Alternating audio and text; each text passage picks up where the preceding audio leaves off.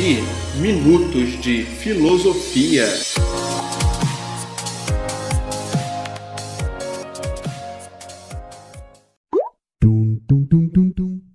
E aí galera, eu sou o Kleber Farias e quero te convidar para bater um papo sobre os principais temas da filosofia. Vem comigo!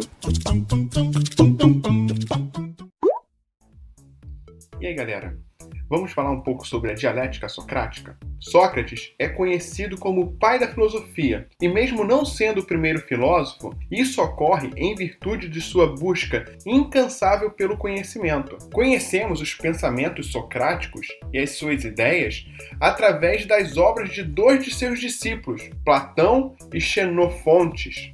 Infelizmente, Sócrates não deixou nada escrito de seus pensamentos. Sócrates desenvolve um método chamado de dialético com o objetivo de questionar as crenças habituais de seus interlocutores para posteriormente assumir sua ignorância e buscar um conhecimento verdadeiro. O método socrático, ele busca essencialmente afastar a doxa, que quer dizer opinião, e alcançar a episteme, que quer dizer conhecimento. O termo dialética advém do grego dialetike.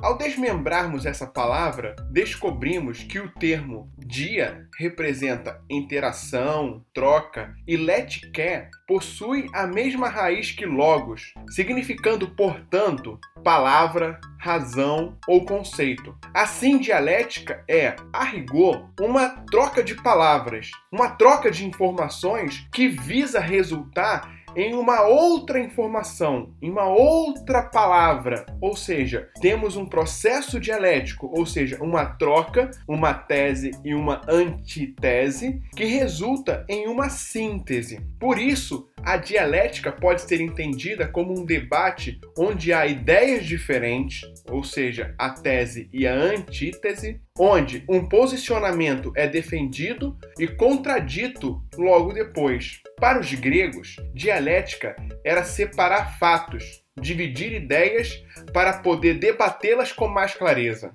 Sócrates dizia que seu método dialético era semelhante a parir crianças, que a dialética era dar a luz a novas ideias, penetrar em novos conhecimentos.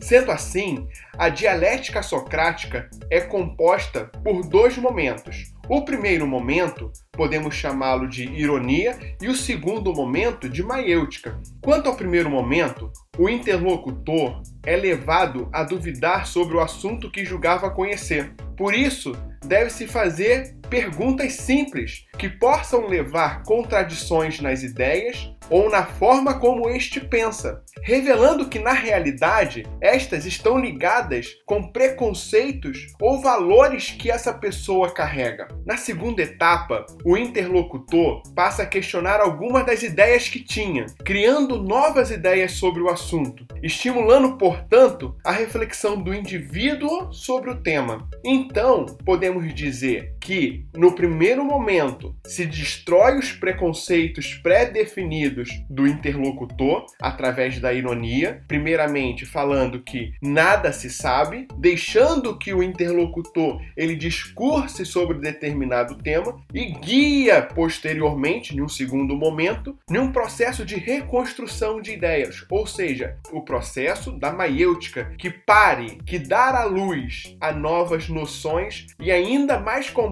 sobre o tema que o interlocutor julgava conhecer. Sócrates sugere que teria herdado a profissão de sua mãe, que era parteira. Por essa razão, o filósofo denominava seu próprio método, sua arte de perguntar, pelo nome de maiêutica, palavra de origem grega que significa ciência ou arte do parto, ou seja, a obstetrícia. Porém, no seu caso, era diferente, pois não era um parto literalmente de gerar uma vida, e sim um parto de gerar conhecimento, ou ainda de aperfeiçoar o conhecimento através desse seu método dialético. Então, o que significa aquela famosa frase de Sócrates: só sei que nada sei? O não saber socrático em nada se assemelha à corrente filosófica chamada ceticismo, que nós vamos ver daqui um pouco mais para frente.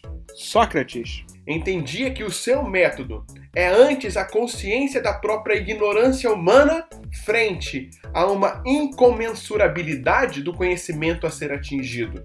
Não há não saber socrático, ou seja, uma negação parcial ou absoluta com relação à possibilidade da relação epistemológica entre sujeito e objeto cognoscível.